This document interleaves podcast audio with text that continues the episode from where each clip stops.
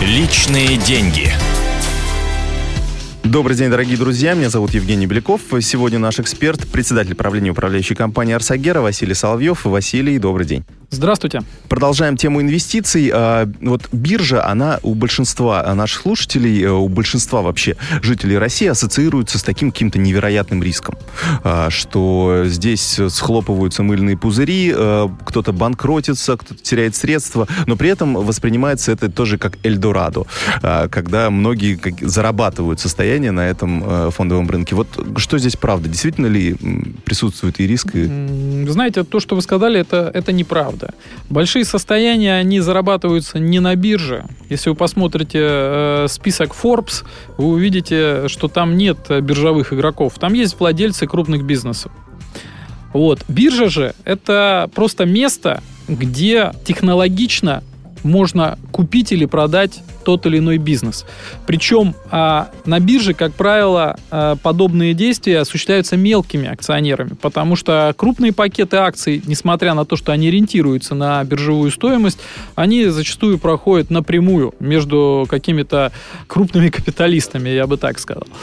Вот, поэтому неверно проводить параллель между биржей и каким-то местом казино, где кому-то везет, а кому-то не везет. Это, по сути дела, место, где вы можете осуществить вот э, те э, инвестиции, о которых мы говорили. То есть выполнить именно цели, связанные с своим финансовым благополучием в будущем. А биржа это не более чем место, где вы можете это сделать. Вот, поэтому э, я еще раз говорю, что биржа это в первую очередь место, где можно технологически совершать операции с ценными бумагами, но не играть ими. Да. Но это просто, то есть зашел в свой брокерский счет онлайн, купил акции. Совершенно верно, да. То, что акции колеблются и у кого-то возникает иллюзия, что на этом можно поиграть, э, это на самом деле иллюзия, и ничем хорошим эти игры на колебаниях не заканчиваются. Ну вот есть устойчивое мнение, что, например, депозиты в банке это надежно, а акции это рискованно. Точки зрения э, колебаний в достаточно э, коротких промежутках времени, к коротким промежуткам времени я даже отношу годы, это действительно так. То есть э, стоимость э, ваших ценных бумаг, она может э, уменьшиться. В то же время в долгосрочном э, периоде э, акции являются э, самым доходным инструментом. Но не стоит считать, что эта доходность, она вот какая-то там Э, в разы превышающая размер депозитных ставок. Это вовсе не так. Как правило, э, это доходность, которая там, ну, в полтора-два раза может превышать э, уровень депозитных ставок, но в долгосрочном периоде это превышение, оно очень существенное. Оно очень существенно увеличивает размер вашего капитала. Особенно если учитывать, что вот это превышение, это как раз есть та реальная доходность, которая по определению является превышением над инфляцией. Вопрос э, в том, что э, действительно в краткосрочном периоде акции, они э, могут принести убыток. И когда ты видишь постоянно растущий депозит, э, это вызывает достаточно серьезный дискомфорт.